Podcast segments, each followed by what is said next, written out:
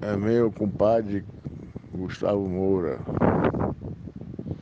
Boa tarde para você. Bom dia, né? No domingo vai ser publicada mais uma nossa famosa já live caipira, né? Que todo mundo fica bem à vontade. Como eu já falei, não precisa ir cortar o cabelo, não precisa fazer a barba, precisa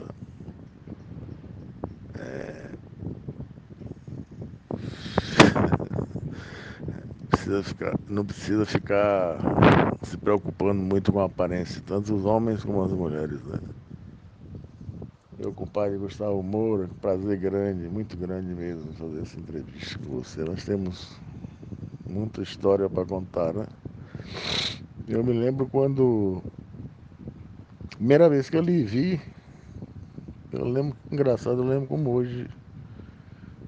É, quando eu estava no hospital Manuel Novaes, você chegou pra, com Laura, para minha comadre Laura, para ver sua filha que tinha nascido Licinha, né? A primeira, né? E essa época eu nem conhecia você. Conhecia a Laura, mas nunca tive muita aproximação, mas muita com seu ex-sogro. Deus o tenha, Milton Veloso, grande figura. Depois a gente se conheceu um bom tempo depois e ficamos amigos e compadre, né? Você é. Vocês são padrinho e madrinha de minha filha Camila, a mais velha.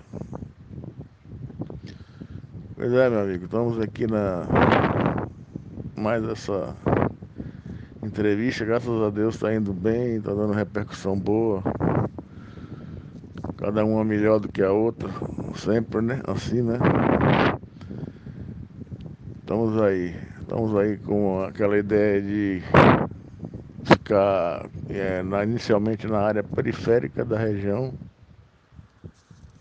que é a estratégia minha e voltei um pouquinho para o lado de cá, que estava marcado para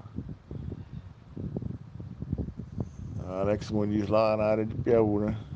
Mas, de qualquer maneira, Camacan é uma área relativamente periférica, né? Não importa. E no final a intenção é essa, periférica, depois no centro e terminar Ilhéus e Itabuna, né? A estratégia é essa aí. Tem muita entrevista para fazer, muita conversa para. muita prosa para a gente bater, né? Pois é, Gustavo, você explica aí para o pessoal, você já me explicou algumas vezes, até nem lembro muito mais.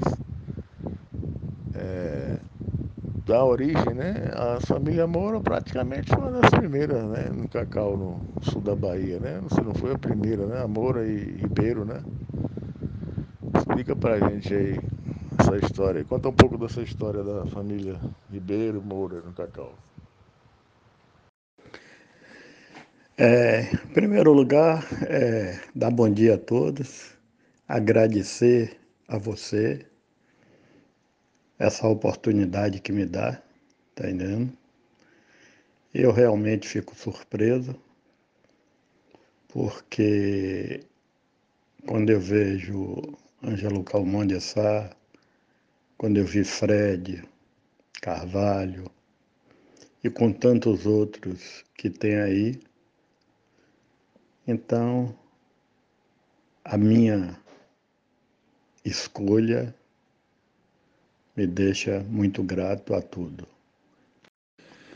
A história de minha família é uma história que vem dos Ribeiros. Vem de Leandro Ribeiro, de Antônio Elias de Ribeiro e de João Elias Ribeiro, que se estabelece em Canavieira no ano de 1700. Joviano Pinheiro de Moura, meu avô, é um imigrante que vem para o Brasil criança e é registrado numa igreja em Sergipe. Meu avô, quando ele atinge uma certa idade, ainda rapaz, ele resolve vir para Canavieiras, porque naquela época os sergipanos tinham o sonho de vir para essa região, plantar e ganhar dinheiro com cacau. Aqui era a região do início do desenvolvimento.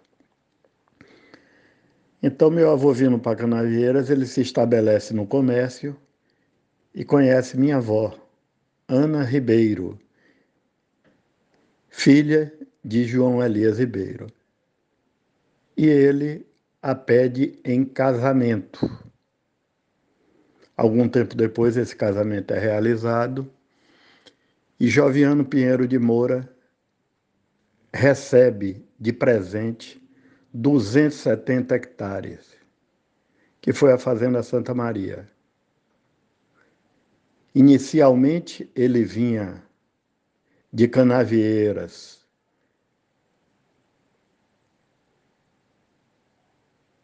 para essa região pelo Rio Pardo. E a certa altura, ele vinha andando até a Santa Maria. Isso foi no período de 1800, quando ele aqui chegou. Então, essa é a história de Joviano Pinheiro de Moura, que nessa época chegou a plantar 200 mil pés de cacau.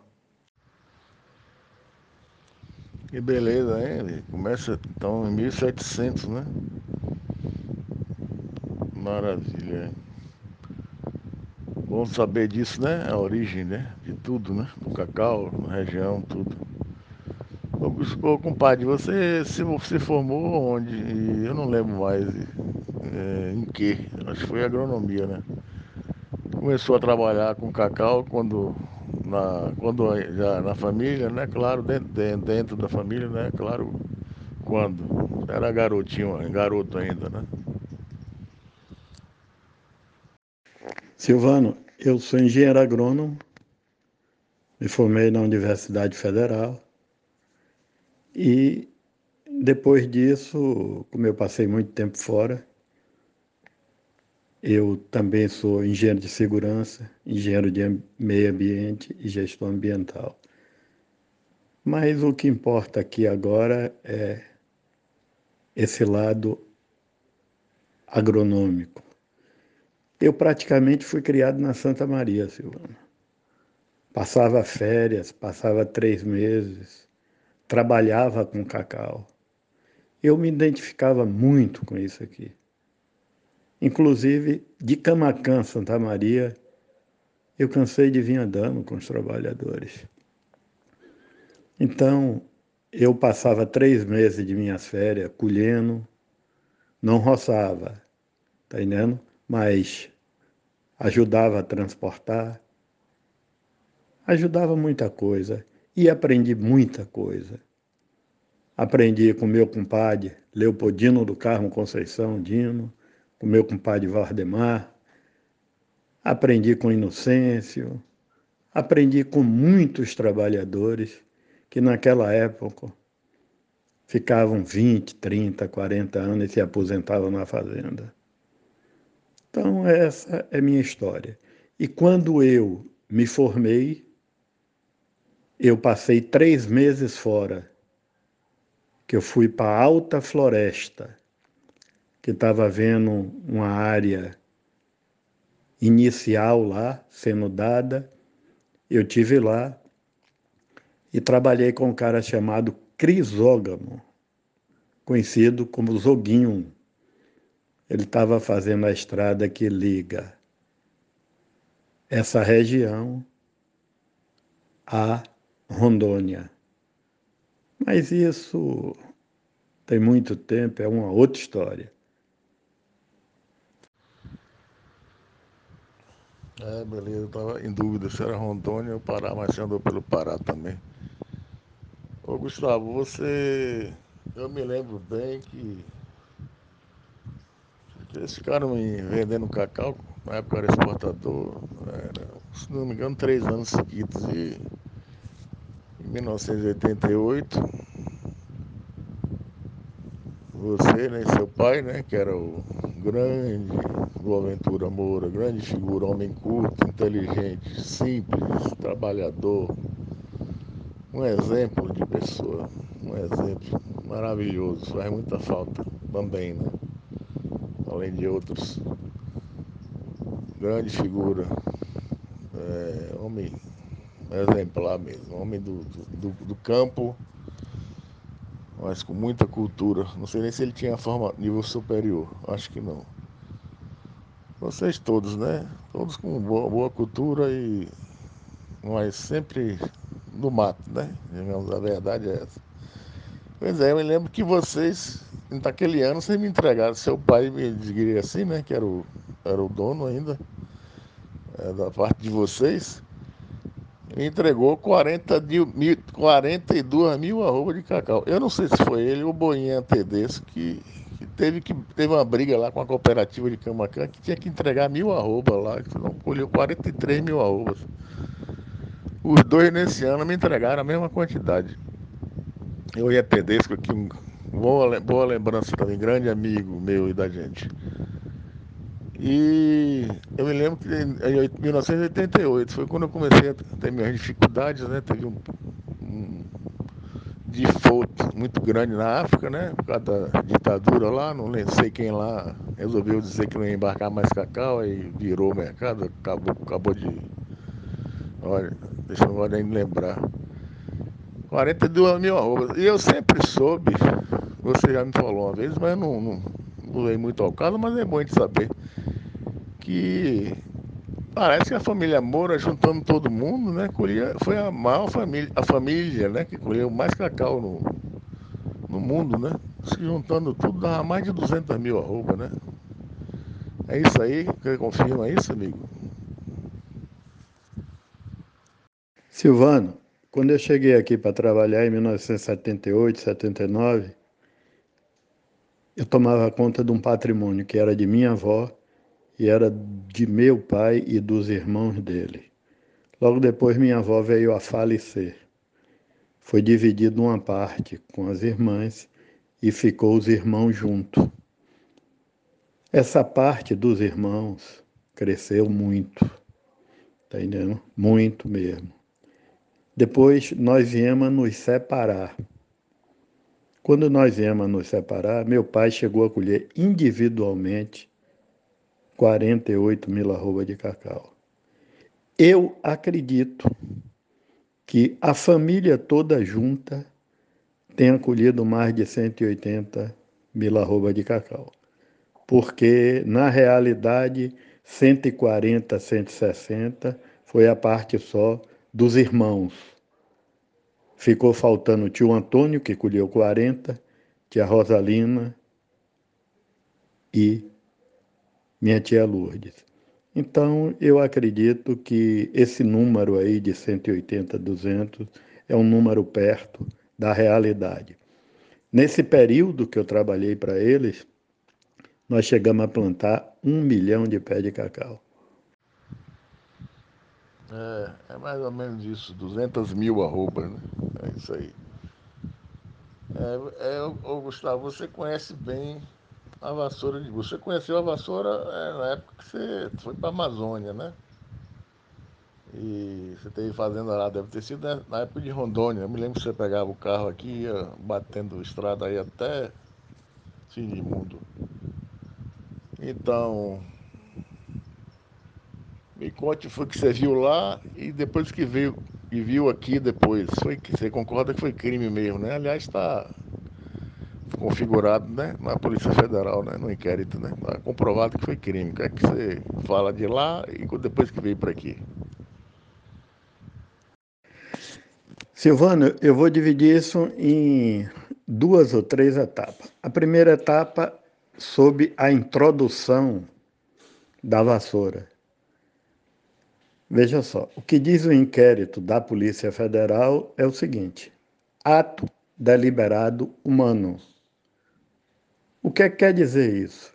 A vassoura não viria de lá para cá andando. Ela não deveria de lá para cá pelo vento. Ela foi trazida por alguém. Então, eu vou resumir isso dessa maneira. A outra parte é o que eu vi inicialmente no Equador, que quando tudo isso surgiu, antes eu já tinha feito três viagens ao Equador. Qual foi o meu objetivo de ir ao Equador? Primeiro, eu fui com a Nestlé. Porque eu queria ver onde é que eu estava investindo o meu dinheiro. E aí eu tive, conheci o Homero Castro, que é o homem que dá o nome ao CCN 51, e vi a implantação de uma fazenda que inicialmente começou com 30 mil hectares, 30 hectares depois passou a ser 200 hectares. A evolução era muito grande. O que é que eu vi no Equador? O que eu vi hoje aqui. Inicialmente, tudo abandonado, tudo abandonado. O Equador tinha uma produtividade, caiu para 30 mil toneladas, coisa assim, um número parecido com esse e aquelas famílias tradicionais, igual ao que você está vendo aí. As casas caindo, sem nenhuma estrutura de moradia. E o trabalhador evadiu-se, saiu do campo. Então, esse é o filme que passou lá. Eu tive também na estação de Pichilingue, com a doutora Carmen. Ela me dizia o seguinte: Gustavo, no primeiro momento que a vassoura entra, como ela não tem inimigos naturais, ou seja, antagônicos, o prejuízo dela em infestação, ela chega a 80%, 90%. Isso nós vimos aqui. Depois de um certo tempo, ela ainda me dizia, aproximadamente 8 a 10 anos, começa a aparecer as defesas naturais. Então, quem não fizer nada vai colher 30 a 40%. Quem fizer alguma coisa vai colher muito mais do que isso. Então, isso é o que eu posso lhe dizer.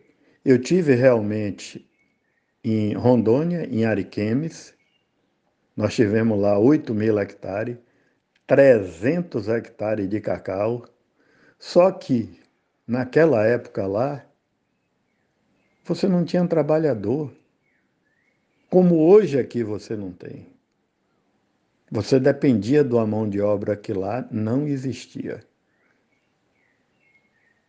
Então, eu andei muito por aí por fora, Trabalhei Piauí, trabalhei no Rio, trabalhei em alguns lugares. E hoje eu vejo aqui, essa região, o lugar da oportunidade. E vou ser muito claro com você, Silvano. Lá fora não tem lugar para gente, não. É, muito bom, muito bom ouvir isso, muito bom. Ô, compadre, você eu me lembro no recomeço seu, né, com a vassoura já, já aqui implantada, já no recomeço né, da, dos clones, né?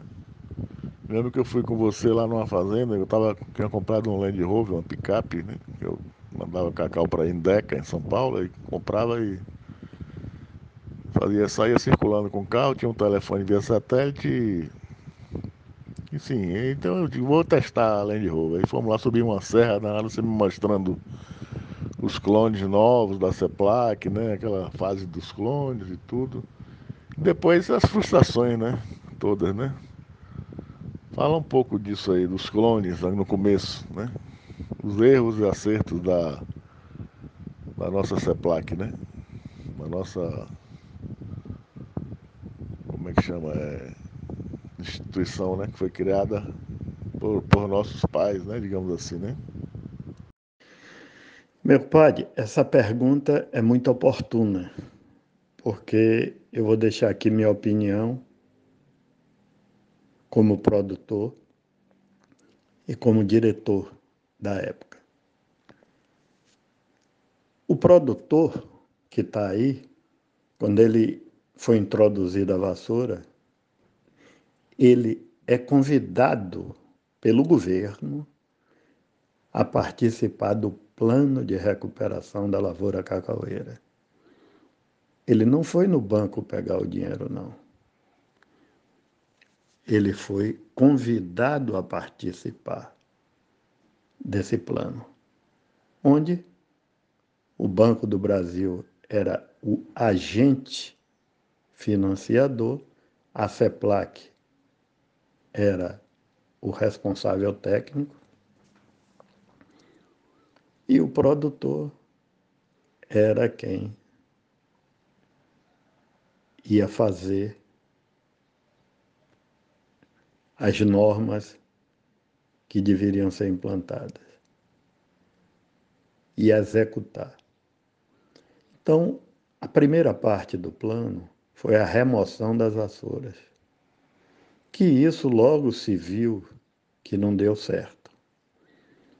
A CEPLAC, então, dois anos depois, como não houve uma produtividade esperada que está no contrato, quem fizesse isso vai colher tanto.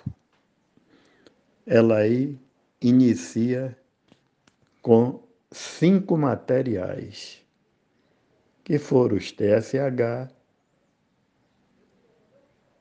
os EQX, e algumas outras plantas. Então, ela reconhece o primeiro erro. E aí ela lança a segunda etapa do plano.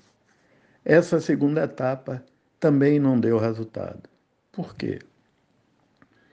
Porque houve uma produtividade muito baixa das plantas. Tá entendendo? Aí começou a surgir planta de fulano, planta de não sei quem, planta de não sei quem.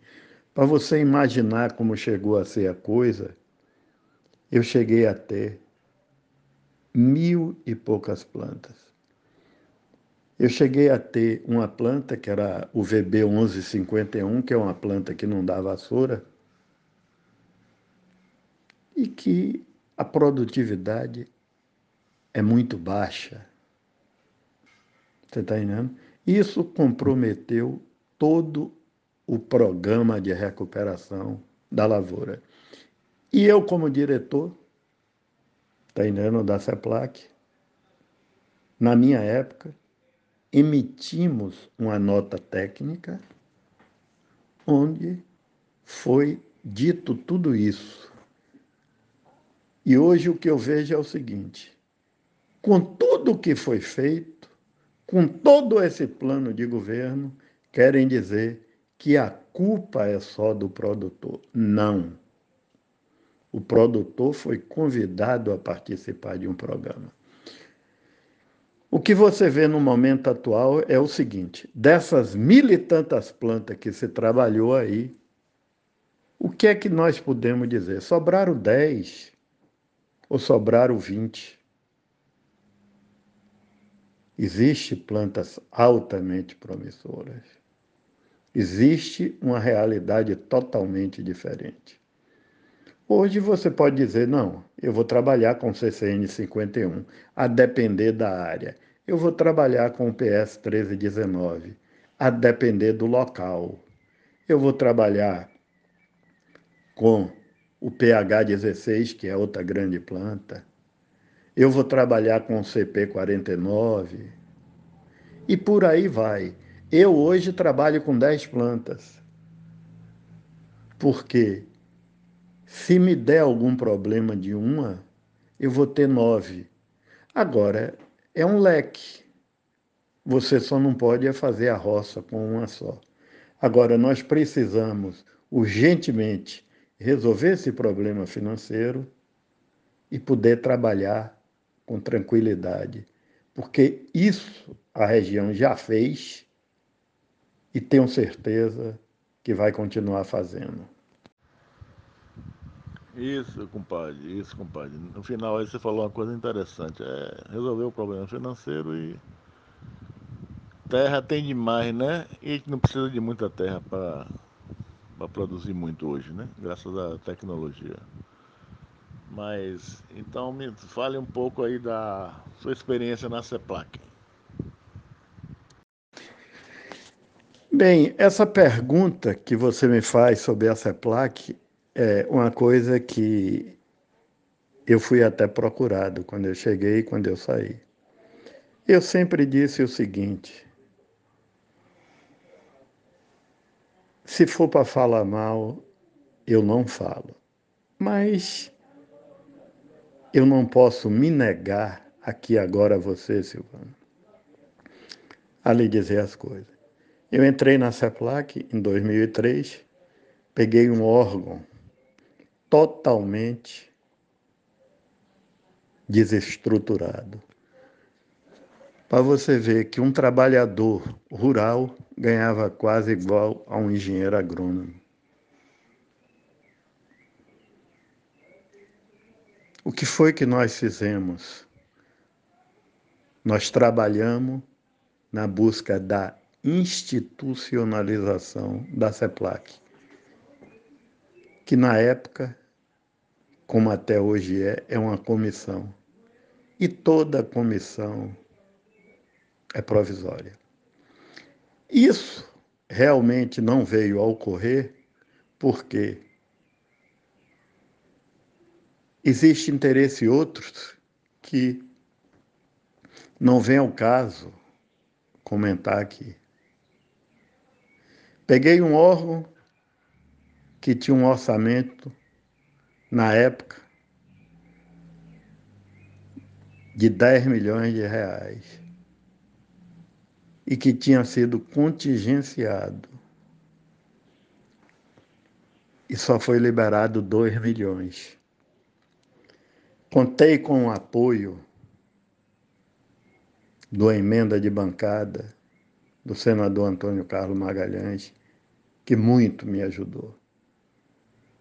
Não posso aqui deixar de falar dele. O governador César Borges sabe disso. Então, quando eu saí da CEPLAC, eu deixei um órgão com um orçamento de 27 milhões e um enquadramento dos agrônomos e dos técnicos em, em fiscal agropecuário e agente de atividade agropecuária. Reconhecimento, Silvano, a CEPLAC não tem, porque a CEPLAC só olha para o embigo dela.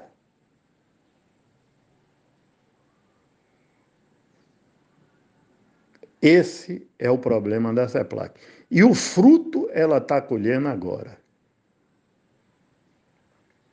Porque poucos são aqueles que estão saindo em sua defesa.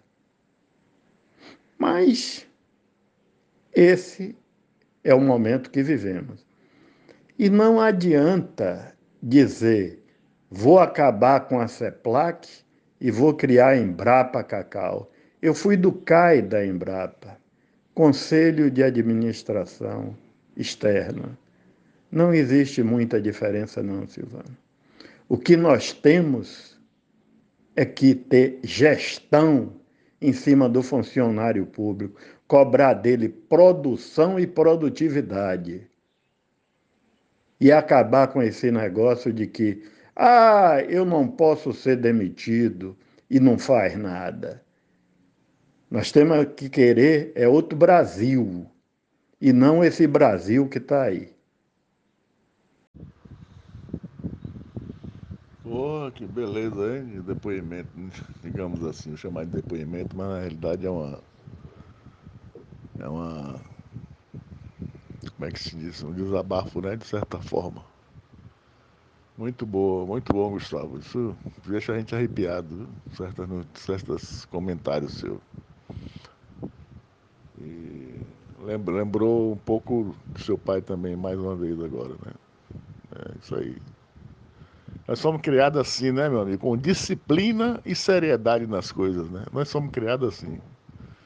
E sem mentira. Né? Sem mentira. Tenho orgulho disso. Nós temos orgulho disso. Ô, Gustavo, é, você passou, depois dessa placa, você ficou um tempo, parece que foi no Rio de Janeiro, né? Foi morar no Rio, você, Milton Veloso fez, vendeu a loja aqui, acabou com o negócio, depois de uma crise também. Eu sempre chamava Milton de sobrevivente, né? Que aqui em Itabuna tem poucas empresas, né? Tem conta nos dedos hoje. Na época, hoje eu acho que não, não sei nem se ainda tem alguma sobrevivente. Eu chamava ele de sobrevivente, mas terminou também tendo que vender e mudar de rumo, né? E de ramo também, não sei se mudou de ramo. Pois é, conta um pouco dessa sua experiência. Você foi para o Rio de Janeiro, se formou em alguma coisa que você já falou aí, mas confirma aí, essa, essa, pequena, essa pequena época lá no Rio de Janeiro. Quando eu saí da CEPLAC, eu vim inicialmente para Camacan. Passei aqui seis meses e aí eu vi que a coisa estava muito devagar. Naquela época, nós ainda colhíamos 12 mil arroba de cacau, Silvano. Aí eu fiz o cálculo, conversei com meu irmão e achei que aqui não dava para mim ficar. Porque não tinha como se sustentar todos. Fui para o Rio e lá resolvi iniciar minha vida estudantil. Lá eu fiz além daquelas daquelas profissões que pelo CREA eu tenho direito a exercer, como engenheiro ambiental, engenheiro de segurança e gestor, além de engenheiro agrônomo, eu fiz 10 pós-graduação. Trabalhei no Porto do Açude, Eike, Trabalhei no Tecum TK, terminal de carga, terminal de contêiner, no porto de Itaguaí, onde eu morei, e depois fui para Transnordestina, onde eu fui gerente da área ambiental e de segurança do trabalho. Agora, Silvano, eu cheguei a isso porque é como minha mãe me dizia: meu filho tem que estudar. Porque quando eu cheguei no Rio, as pessoas se referiam para mim assim: baiano, vem cá. Saí do Rio como professor da UVA, da Veiga de Almeida e perito da Justiça do Trabalho. Então, isso me deixa muito orgulhoso pela minha perseverança. Que beleza, amigo. Uma vez eu me lembro que eu fui no Rio e a gente se encontrou lá, almoçou rapidamente, né, numa churrascaria. Você morava, onde você morava, perto de onde você morava. Não lembro mais com quem eu estava, acho que foi com Paulo Torres, né? Foi, foi isso mesmo. Ai, que bom, né? Até você se aposentou já, né? Numa dessas formaturas aí. Graças a Deus. Já tem o da feira garantido, né? E o do remédio. Depois da ponte, né? De Safena. Igual seu pai também que botou ponte, né? É, vão todo ministro dos transportes, vocês. Ex-ministro dos transportes, como se dizia. E sua experiência com o Roberto Rodrigues, eu sei que você vocês tiveram um bom relacionamento, né? Roberto Rodrigues foi um grande ministro da agricultura, um grande conhecedor de agricultura, fazendeiro também. E se dava bem o pessoal do PT, da, da esquerda, né, no caso. E não fala, vamos falar de política, mas você conviveu bem com ele, né, e com o governo de esquerda, né, no caso. Silvano, veja só, doutor Roberto, o professor Roberto Rodrigues, como eu chamo ele, para mim é um exemplo. É uma pessoa que, no Ministério da Agricultura, me deu todo o apoio possível. Quando eu cheguei na CEPLAC, que eu fui para lá, todo mundo mandava na CEPLAC, Silvano. Todo mundo. Eu não vou dizer nem os nomes, porque tem nome de pessoas que já se foram e era conhecido. Com três meses eu sentei com ele e disse, doutor Roberto, é, eu vim aqui conversar com o senhor, ele disse, o que é que você quer? Eu disse, eu quero isso, isso e isso. E outra coisa, doutor Roberto, a partir de hoje, ou eu mando na CEPLAC, ou o senhor bota outro em meu lugar. Ele aí olhou para mim e fez, gostei de sua coragem, gostei de sua determinação. Quem manda na CEPLAC é você. E nós vamos recuperar esse órgão. Só que a fofoca interna da CEPLAC é muito grande, destrói, destrói, como ocorreu agora há pouco tempo.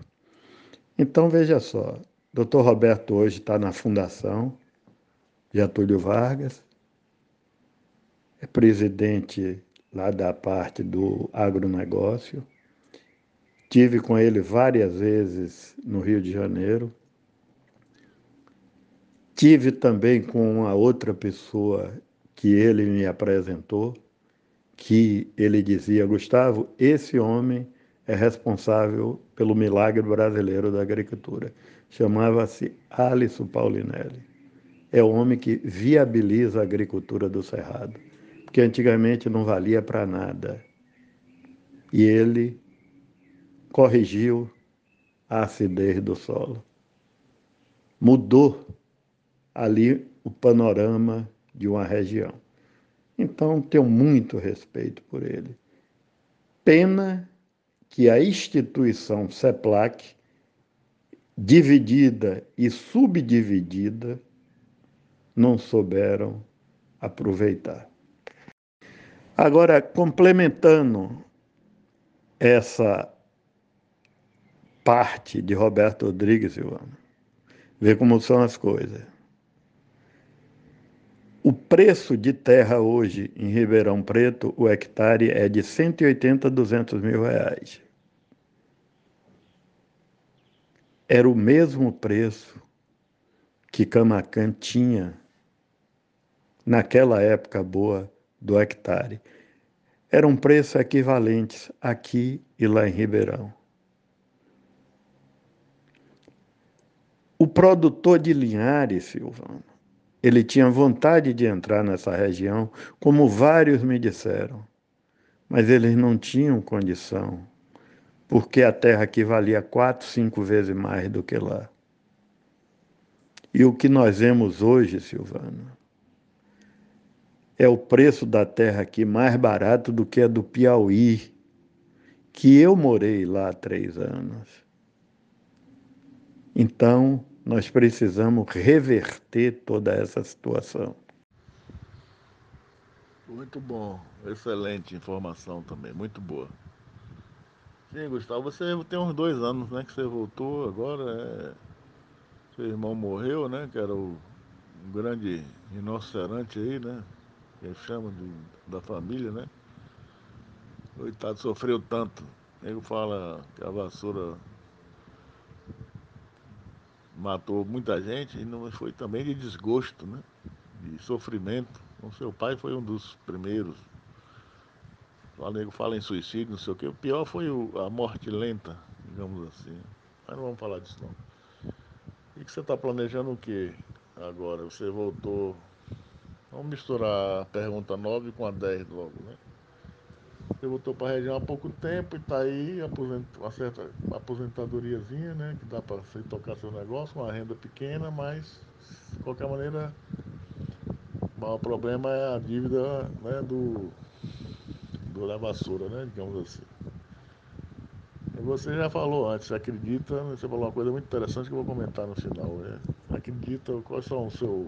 Que planeja para o futuro das propriedades? Qual o panorama, misturando as duas perguntas, qual é o panorama que você vê para o futuro, assim, de um grande conhecedor de cacau? Trace um perfil aí baseado que, em, em que as chuvas, né? Como está previsto, né? Se normalizem. O que, é que você acha da. O que, é que você está planejando aí? Você e a família, né? Então todo mundo tem seu tio também, né? Família, tem Marita, né? Que eu vou entrevistar depois. Quais são, os seus planos para encerrar aí? A pergunta 9 e a 10 ficaram juntas aí. Silvano, primeiro, eu acredito nisso. Segundo, eu tenho dois netos. Eu quero uma sucessão aqui nessa região, para mim. Eu tenho hoje 800 hectares de, cacá, de, de terra em quatro municípios. Esse modelo produtivo hoje não é a realidade que nós queremos, tá entendendo?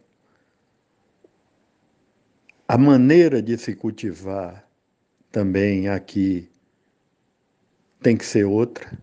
Mudou tudo. Eu acredito em pequenas áreas. Digamos, uma área que eu tenho aqui 60 hectares, eu vou ter 10 de cacau. Eu vou ter 10 de café. Eu vou ter 5 de pupunha e vou ter um gado de leite. Nós temos aqui limitação grandes, que é a topografia da minha região e o afloramento rochoso. Você não pode mecanizar uma área toda. Você mecaniza de 10 a 20%. Então, nós temos que saber conviver com isso. Por outro lado, nós temos que manejar essa cabruca porque essa cabruca só está servindo para quem produz documento ganhar dinheiro. Para quem trabalha, não. Então, se na construção civil pode tudo, tudo, desde que você faça um termo de ajustamento de conduta. Por que aqui não pode? Qual é a diferença? O objetivo é dar emprego e produzir. Então vamos trabalhar, Silvano. E por aí vamos. Então, quero dizer aos amigos produtores que acredite, vamos em frente. Eu não tenho é mais tempo, vontade muita. Pois é, meu compadre, emocionante, viu?